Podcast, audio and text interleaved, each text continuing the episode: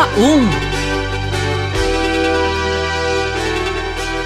Volta final, última volta, última volta para Lewis Hamilton, que vai tentar a sua primeira vitória nesta temporada 2020 da Fórmula 1. Lá de trás vem lado a lado, lado a lado, vai brigar pela posição. McLaren fica um pouco para trás. Impressionante o pega deste final de corrida. Stroll, Norris e Ricardo.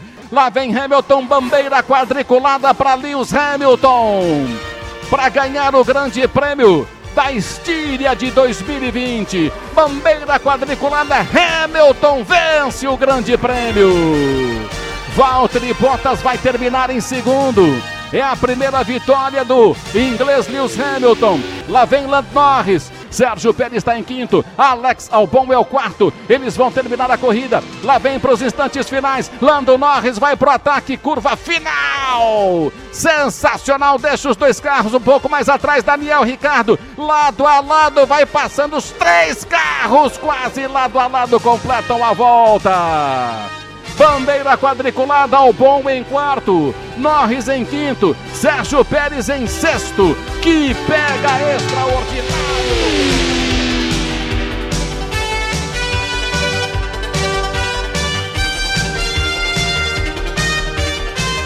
Chegamos! Segundo episódio do nosso podcast Fórmula 1 na Band News FM nesta temporada 2020. Mais um Grande Prêmio da Áustria. Na verdade, mudou só o nome, né? Grande Prêmio da Estíria, no mesmo circuito em Spielberg. O Lewis Hamilton venceu. A Mercedes mais uma vez correu da maneira que quis, Odinei. Vamos nessa para o nosso segundo episódio do Fórmula 1 na Band News FM, Odinei. Pois é, foram duas corridas na mesma pista, mas duas corridas completamente diferentes, né? Porque a gente teve uma corrida na abertura do Mundial bastante movimentada, com safety car para cá, para lá. Nessa aqui tivemos um safety car, uma corrida xoxa até o final, mas nos instantes finais das últimas cinco voltas, todo mundo se acendeu, uma briga intensa por posições, um pega fantástico de Albon com Norris, com Pérez, com Lance Stroll, com Daniel Ricardo e valeu a pena, valeu pelos instantes finais esse grande prêmio da Estíria. Pela primeira vez a Fórmula 1 tem duas corridas seguidas, dois domingos seguidos no mesmo autódromo e a, o grande prêmio da Estíria acabou, portanto, fazendo a história e todo mundo vai se lembrar porque vai entrar na história dessa, desse grande movimento que é a Fórmula 1 em todo o mundo. Castilho de Andrade, valeu pelos instantes finais, pelo menos, esse grande prêmio da Estíria, hein, Castilho? Ah, valeu sim, Aldinei. Valeu pela parte final, uma não só a ultrapassagem do Bottas sobre o Max Verstappen, como também aquela briga ali envolvendo o Norris, o Sérgio Pérez, ali, o grupo que vinha logo atrás dos ponteiros da prova, ah, trocando de posição, ah, algumas ultrapassagens interessantes, a do Daniel Ricciardo sobre o Alvo, o Ocon, seu companheiro de equipe. Então a parte final da corrida, eu acho que resgatou as 60 e tantas voltas, onde a corrida foi muito monótona, talvez por culpa principalmente da Red Bull, que partiu por uma, uma estratégia, eu tenho a impressão, um pouco defensiva, brigando, talvez pensando muito mais no segundo lugar do que na briga pelo primeiro, e aquela troca de pneus antecipada do Max Verstappen acabou fazendo com que a corrida perdesse então a, o interesse na briga pela ponta. Finalmente o Bottas acabou assumindo o segundo lugar, merecido. Valeu sim, Odinei. É verdade. Agora, Alessandra, foi tão bonita a volta de classificação do Hamilton que na corrida ele foi tão isolado e ficou tão sozinho que até deixou distante um pouco, ficou fora, ficou fora do palco Lewis Hamilton, vamos dizer assim. Tamanha a diferença dele na corrida para os outros, Alessandra. Pois é, Odinei, durante a nossa transmissão pela Band News FM, até a gente comentava, cadê o Lewis Hamilton? Ele está na prova ainda? E aí, eventualmente, daqui a algum tempo, a gente vai lembrar desse GP da Estíria, que por si só já é histórico, afinal de contas deve ser o único da, da, da história com esse nome, pelo menos. Uh, e Lewis Hamilton ganhou, fez a pole, só não fez a volta mais rápida, que acabou uh, com uh, Carlos Sainz no finalzinho da, da corrida. E, e o Hamilton, injustamente, talvez para os registros da história fique como uma, uma corrida fácil, xoxa, até em que ele não apareceu. Mas é justamente pelo que você falou. É, o trabalho, né, a, a, a, obra de arte do Lewis Hamilton nessa corrida foi a classificação. Foi conseguir colocar 1,2 segundo de vantagem para o Max Verstappen, que largou na segunda colocação. Mas foi uma volta perfeita. Foi uh, até assistindo a corrida em casa, comentávamos, foi uma volta perigosamente perfeita, porque ele foi muito além do limite, mas com muita segurança, com muita suavidade, com muita precisão. O show do Lewis Hamilton realmente foi ontem. Hoje foi só administrar, como se isso fosse pouca coisa, né, Aldini? É verdade. Agora, Luiz Fernando Ramos, é, a primeira corrida foi vencida pelo Bottas. A segunda corrida do ano vencida pelo Hamilton. Mas tamanha diferença e como se impôs Hamilton nessa segunda corrida Dá para descartar uma briga interna entre Bottas e Hamilton, porque a Mercedes está realmente muito à frente das outras, mas a briga interna, ou você acha que o Bottas ainda tem condições e vai vir com tudo para cima do Hamilton nas corridas seguintes? Eu não descartaria essa briga não, Odinei, especialmente porque o Bottas pagou o pecado da classificação. Não só o Hamilton foi muito bem de fazer uma volta excepcional no molhado no sábado, mas o Bottas não fez uma volta boa e largou apenas em quarto. Então, o Bottas passou a corrida lutando para superar o Verstappen. A partir do momento que ele superou, e não foi assim, foi uma briga boa, mas ainda tinha dava a impressão de que o carro da Mercedes tinha reservas e ele foi a só Uh, ele forçou só o necessário para passar o Verstappen. Mas em outras provas em que os dois disputarem pau a pau a classificação, a pole position, e os dois largarem na primeira fila, aí a briga vai ser direta. Então, acho que está ainda em aberto essa briga. O Bottas está na frente em relação a pontos no campeonato, né? Tem uma vantagem, se não me engano, de seis pontos, é isso? Em relação ao Hamilton, mas é, a briga nas outras provas vai ser realmente nas classificações no sábado e nas corridas no domingo, eventualmente em alguma outra etapa, dependendo da pista, a Red Bull conseguindo se intrometer nessa briga. Mas a tendência pela esses dois primeiros finais de semanas é de um duelo interno na Mercedes que eu vejo completamente em aberto, Dini. Pois é, daqui a pouco tem dois assuntos que a gente vai estar tá é, debatendo aqui. Eu gostaria da opinião de todos, por isso eu vou esperar um pouquinho mais para fazer a pergunta, que é, primeiro, o vexame da Ferrari nesse começo de temporada. E segundo, é a volta confirmada de Fernando Alonso para a Fórmula 1 em 21. Mas antes, eu gostaria que o Fábio Seixas, ou, ou melhor, o Fábio França, nosso amigo aqui, desculpa, Fábio. Fábio por Fábio, eu fico com o França hoje aqui, que é falasse um pouquinho desse pelotão intermediário. A Fórmula 1 está chamando muito a atenção dessa molecada que está chegando aí, né? O Albon, Norris, Pérez, Stroll até entrou na briga, Daniel Ricardo que vai mudar de equipe o ano que vem para a McLaren, hoje no time da Renault. Esse pelotão deu uma entusiasmada e está trazendo um atrativo todo especial, hein, França? E a gente teve brigas boas, né, Odinei, nesse grande prêmio da Estíria, briga entre os carros da Renault, né? Durante algumas voltas o Ricardo e o Ocon se pegaram por ali, briga entre os carros da Racing Point. Você citou o, o Albon nesse pelotão intermediário, acho que ele quer sair desse pelotão intermediário, né? Ele quer chegar ali no pelotão da frente e teria carro para isso, muito embora tenha feito uma corrida absolutamente discreta. Mas você tem razão, os carros da McLaren, uh, o Sainz e o Norris. O Norris fez um, um final de corrida absolutamente esplêndido. Então a gente tem sim de destacar esse pelotão intermediário ali com três, quatro equipes que se pegam corrida após corrida. A gente destaca o Norris, o Sainz, o Ocon, o, o Ricardo, o Stroll, que tem um carro relativamente rápido também, junto com o Pérez. É, acho que vai dar pano para manga, assim, esse pelotão do meio aí, com brigas importantes nos próximos grandes prêmios, com certeza. Pois é, vamos entrar nesse assunto da Ferrari então. A Ferrari que está se desmanchando, né? passando vergonha e a gente não sabe concluir de onde, qual é o principal, a principal questão da Ferrari que trouxe para uma situação como essa.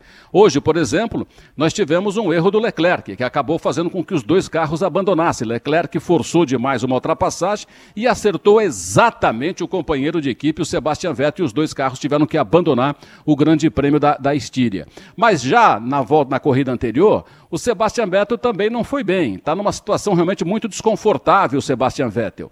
E a minha questão é com relação ao comando da Ferrari. Então eu não sei se o comando da Ferrari está tão ruim que pode trazer até o Hamilton para correr aí que não vai conseguir andar, ou se tem alguma outra questão que eu não estou observando. Castilho pensa o quê, Castilho da Ferrari? Ah, eu penso que eu, eu não tenho a menor dúvida de que a cúpula da, não da equipe de Fórmula 1, mas da empresa, da Fiat, deve estar analisando cuidadosamente e criteriosamente o que ela vai fazer ao longo do ano, porque certa ah, não seria uma surpresa com uma, vamos dizer, uma queda de cabeças ali na, na, equipe da Ferrari na parte de comando. Obviamente que os pilotos vão continuar correndo até a última temporada. Eu acho que ela não vem se dando bem. Teve o Arrivabene, agora está tendo o Matia Binotto.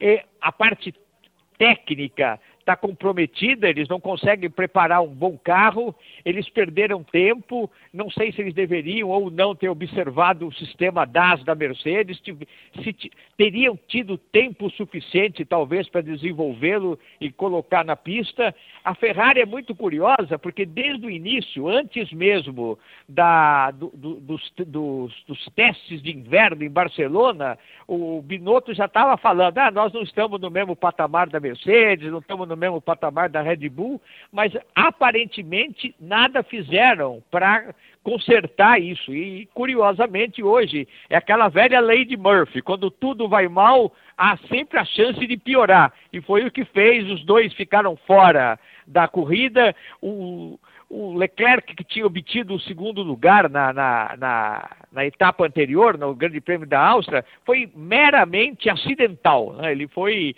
fez uma corrida assim, opaca, displicente, só chegou em segundo lugar por razões ali circunstanciais. Mas é claro que a temporada da Ferrari, salvo uma guinada de 180 graus, ela está definitivamente comprometida. Alessandra, você acha que a demissão, como foi de Vettel, um tetracampeão por telefone no começo da temporada, foi um erro muito grande do Binotto e isso está agravando ainda mais a situação ou não? Sem dúvida, em termos de gestão de pessoas, o Binotto tinha que voltar para a faculdade, se é que em algum momento ele teve esse tipo de, de formação. É claro que o, o Vettel uh, tem uma motivação zero para esse campeonato, principalmente porque já está demitido e poderia, como você bem uh, chamou atenção na nossa transmissão, poderia estar tá correndo por si mesmo, poderia estar tá fazendo um campeonato para se mostrar, para provar que continua sendo um, um piloto de valor. Uh, então é, é óbvio que em termos de motivação e em termos até de rivalidade entre os pilotos, essa atitude do, do Binotto, da, da direção, da gestão da, da Ferrari foi é, lamentável, foi desastrosa. Agora, eu acho que o problema todo da, da Ferrari, Odinei, o, o, o atual problema da, Ferrari é o capítulo 494 da bagunça que é a Ferrari sempre. A Ferrari sempre tem uma, uma dificuldade muito grande uh, de, de se acertar. Ela teve um, uma fase ultra vitoriosa naquele momento em que o Schumacher estava lá e que toda a gestão foi mudada. Né? Ele, ele foi pensando, foi formando uma equipe em torno de si, fez uma equipe vitoriosa e que não tinha nada a ver com essa maneira da Ferrari de trabalhar. A única, a única característica que ela manteve, uh, que, e que isso é uma tradição da Ferrari, é de ter sempre um piloto pelo qual a equipe vai trabalhar e ter um, um segundo piloto que realmente faça o papel de segundo piloto. De resto, em termos de projetos, em termos de administração, era uma outra Ferrari. Resgatar essa outra Ferrari é algo muito difícil de fazer quando você não tem alguém como o Michael Schumacher tinha uma autoridade para fazer. E não me parece que o Sebastian Vettel teve, como também não teve o Fernando Alonso. Então, é um pouco de mais do mesmo da bagunça da Ferrari. E a questão é essa também, Ico. Leclerc vai ter essa capacidade de, de, de, se impor no comando da Ferrari? Ou você acha que vai ser mais um que vai passar sem resultado nenhum lá? É, ele, ele, precisa sobreviver realmente a essa política que a Alessandra destacou. A Ferrari tem muita politicagem, muita briga interna e o Leclerc é um, até como ser humano, não só como piloto, mas como pessoa, ele ainda é muito jovem, muito imaturo. É, o Leclerc fez uma excelente prova no domingo passado e fez um erro infantil na primeira volta na corrida hoje. Assumiu o erro, pediu desculpas não só ao Vettel, à equipe, mas à equipe também. Uma manobra praticamente inexplicável dele na primeira curva da prova desse domingo, mas é, ele é o futuro da Ferrari. Nesse sentido, eu até entendo a Ferrari uh, apostar no Leclerc como futuro da equipe. Ele demonstrou um grande potencial no passado uh, e tem um potencial para ser desenvolvido. Mas eu concordo, fazer o que eles fizeram com o Vettel, né, demitir ele antes de começar uma temporada em que o, o contrato dele seria renegociado, poderia chegar a um acordo, ou poderia decidir por um, por um rompimento, mas foi um rompimento unilateral com um tetracampeão do mundo, você traz mais instabilidade para a equipe. E talvez até penso, Odinei, hoje em dia como se domina as narrativas, né? como quem tem o poder às vezes joga um, uma cortina de fumaça aqui para desviar a atenção de outro foco. Às vezes o Binotto sentiu que o, o desastre ia ser tremendo em relação à performance do carro, era algo que já se desenhava na pré-temporada, aí ele resolveu, como a gente fala, colocar fogo no parquinho e já realmente uh, já dispensar um tetracampeão logo de cara para tentar desviar um pouco o foco do fato principal. O carro da Ferrari é muito ruim, a Ferrari perdeu de uma maneira incrível uh, em termos de performance em relação ao ano passado. Ano passado o Leclerc fez pole position no circuito de Spielberg, hoje largou, uh, não passou nem para o Q3, na, foi na chuva também, mas no, no seco, no, no final de semana passado também não passaram, então a Ferrari é uma equipe sem rumo e é uma nau que está pegando fogo, viu, Odinei? Tá pegando fogo e me parece, Fábio França, estão tentando apagar com gasolina esse fogo, né? É isso, Odinei. Eu acho que a Alessandra foi no ponto certo. E, na verdade, eu venho batendo nessa tecla já tem muito tempo, perdoem-me os ferraristas. De 1980 para cá, tirando a era Schumacher, tirando o fator Schumacher, a Ferrari conquistou um campeonato mundial de pilotos com o Raikkonen em 2007. Né? A gente teve o Schumacher de 2000 a 2004 ganhando tudo, mas era quase que um time Schumacher. Né? Parece que ele arrendou um time ali e se vestiu de Ferrari. Né? Foi um time que, que, se, que se montou em torno do Schumacher. Então, tirando esse fator Schumacher, depois do título de 79 de pilotos, a Ferrari nesses últimos 40 anos ganhou um com o Raikkonen. Então, essa é a Ferrari. A Ferrari tem que se encontrar no meio dessa bagunça toda e é assim que o time funciona. Ou não, né? Alonso, é verdade. Fernando Alonso é o outro tema. Alessandra Alves, você acha que o Alonso vai conseguir ser competitivo na Fórmula 1 ano que vem? Não, de jeito nenhum. Com essa Renault, ainda mais sabendo que, o, que os carros não vão mudar nada desse ano para o ano que vem, a, a perspectiva do, do Alonso para o ano que vem é, é beliscar pontos ali, quer dizer, fazer pontos, sim, tentar eventualmente numa corrida meio maluca como foi a do ano passado, da semana passada, uh, conquistar um pódio, mas eu acho que não. Eu acho que ele volta para se aclimatar nessa, nessa Fórmula 1, uh, volta para fazer muita, muita notícia, para render muito rádio uh, engraçado, polêmico. eu acho que se o, se o Alonso tem algum tipo de, de perspectiva em relação a, ou de expectativa em relação à, Fórmula 1 é para 2022, quando aí sim muda todo o regulamento e talvez se a Renault conseguir uh, no ano que vem desenvolver esse carro já se, segundo esse novo regulamento, que sim vai ser uma mudança radical, aí talvez sim ele brigar por vitórias e por eh, e eventualmente até pelo título. É, eu acho que é, é, é, o tamanho do Alonso na Fórmula 1 esse ano é, é esse. E principalmente se ver como que ele vai eh, se desempenhar do lado de Esteban Ocon, um piloto jovem, um piloto de muito talento, eh, um piloto que foi mantido ali meio em banho-maria na Fórmula 1 quando não teve vaga para ele. Toto Wolff, que é o, o, o empresário dele, conseguiu encaixá-lo aí na, na, Renault, porque é realmente um piloto eh, de grandes qualidades. Vamos ver ao lado do, do Alonso, primeiro, se ele sobrevive. E se ele tiver um bom desempenho, talvez até consiga se cacifar para posições melhores. Mas perspectiva para o Alonso, eu acho que é só de voltar para casa. Eu acho que de resultado não. Pois é, a opinião, portanto, da Alessandra. Daqui a pouquinho, Alessandra, peço tua ajuda aí com, com os pontos depois da segunda rodada. Você volta já já para falar um pouco dessa pontuação, para deixar bem informado o nosso ouvinte aqui do podcast. Mas, Ico, só um resuminho. Alonso, você está botando fé nessa volta do Alonso ou você acha que é mais marketing do que propriamente resultado na pista? Eu acho um risco inexplicável que a Renault está assumindo, Odinei. O Alonso a Renault não vai ter um carro vencedor de corridas. Seria muito surpreendente se eles mudassem. E o Alonso, quando não tem um carro vencedor de corrida, ele a primeira preocupação dele é minar a moral dentro da equipe. Foi assim nos anos finais de Ferrari. O Alonso saiu, a Ferrari deu uma crescida imediata após a saída dele. Na McLaren a mesma coisa. Foram três anos reclamando muito do carro. Tinha até os seus motivos, mas enfim, ele não contribuía muito para a moral. Saiu da McLaren, a McLaren está voando sem o Alonso.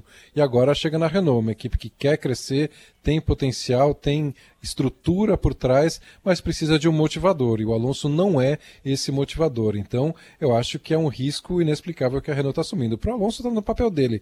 Vai correr, vai receber bem para isso e vai se divertir na Fórmula 1. Mas a partir do momento em que o carro não corresponder, ele vai começar a abrir o rádio e quem vai se divertir somos nós que fazemos a transmissão. Mas a direção da Renault vai ficar com a orelha muito quente, Adnei.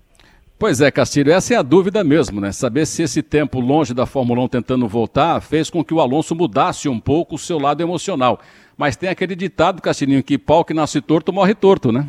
É, o tigre não muda de cor, né? Então, Odinei, o que eu acho é o seguinte, a, em primeiro, primeiro momento, eu acho que a Renault está obtendo com ele uma boa visibilidade. É, um, é, uma, é uma é um grande golpe de marketing, ele já está dando retorno para a Renault, já se fala muito no Alonso, se fala da Renault, ah, o, o, Alonso tem dado entrevistas, etc. Está tudo indo muito bem até os testes de inverno, certamente do ano que vem, de, de fevereiro, já de fevereiro, março. Depois é que a gente vai ver. Ele não vai certamente ter condição, eu imagino, nem de brigar por vitória, quanto mais conquistar o título. Então, precisa saber exatamente na conversa que eles tiveram, o que, que a Renault prometeu para o Alonso e o que, que o Alonso vai dar em troca. Imagem ele vai dar, porque ele é, ele é um sujeito, ele é um piloto, sempre foi tecnicamente excepcional, de gênio difícil, né? Talvez tenha perdido aí algumas boas oportunidades por conta do seu gênio. Então, eu, mas de qualquer forma, eu acho que ele agrega alguma coisa para a categoria, pelo menos no início. Mas não vai ser fácil domá-lo. Eu imagino que a Renault talvez tenha aí um contrato de risco com o Alonso para disputar a temporada de 21. Muito bem. Fábio França, domingo que vem tem Hungria pela frente. É isso, vamos ver como é que os carros se saem naquele circuito travado da Hungria, né? As duas primeiras etapas tiveram momentos bons, né, Odinei? No mesmo circuito, é verdade. É, a primeira etapa foi melhor que a segunda, mas nessa, nessa segunda prova também, no Grande Prêmio da Estíria, a gente teve principalmente um final de corrida muito bacana. E rapidinho ainda sobre o Alonso, né? O Odinei concordo com o Ico quando ele fala que é meio que inexplicável essa tentativa da Renault, mas talvez seja uma última cartada da Renault. E eu não digo nem tecnicamente, uma cartada técnica. Fala em relação à grana mesmo, né? Talvez a Renault já tenha anunciado o Alonso com todo esse tempo de antecedência para tentar angariar algum dinheiro aí, né? Patrocinador, enfim. Talvez seja uma aposta em grana mesmo, uma última cartada da Renault para se manter firme na Fórmula 1. Muito bem, o grande prêmio da Estíria neste domingo foi com Lewis Hamilton vencedor, Valtteri Bottas o segundo colocado, Max Verstappen em terceiro, os três que chegaram no pódio. Ainda pontuaram eh, Albon em quarto, Norris em quinto, Pérez em sexto, Lance Stroll em sétimo, Ricardo em oitavo, o Sainz em nono e o Kvyat na décima posição. A tabela como é que está, Alessandra, de pontuação depois de duas corridas? O Valtteri Bottas liderando com 43 pontos, Lewis Hamilton atrás com 37, portanto, seis pontos de diferença entre os dois companheiros de equipe da Mercedes. Na terceira colocação, Lando Norris com 26, Charles Leclerc em quarto com 18. Na quinta colocação, Sérgio Pérez com 16. Em sexto, Max Verstappen com 15. Em sétimo, Carlos Sainz com 13. Oitavo, Alex Albon com 12. Nono, Pierre Gasly com 6, 6 pontos uh, empatado em número de pontos com o Lance Stroll, uh, também com seis pontos. Aí Daniel Ricardo aparece no que seria a décima, né, mas na verdade décima primeira posição com quatro pontos. Em termos de mundial de construtores, a Mercedes disparadaça já na frente com 80 pontos à frente da McLaren com 39. Veja só, McLaren, vice-líder do Mundial de Construtores, 41 pontos de diferença em relação à Mercedes. Na terceira colocação, a Red Bull com 27. Na quarta colocação, a Racing Point com 22. E só na quinta colocação, a Ferrari com meros 19 pontos nesse Mundial de 2020, Odinei. Muito bem, acho que está dado o recado, não está não, Fábio? Tá ótimo, né, Odinei? Tá, tá ótimo depois desses dois grandes prêmios na Áustria. Então a gente tem um encontro marcado neste próximo domingo, pela manhã, Band News FM, acelerando na Fórmula 1, em mais uma etapa do Mundial, o Grande Prêmio da Hungria. Vamos lá, obrigado a todos e até a próxima. Valeu, gente, até. Até lá.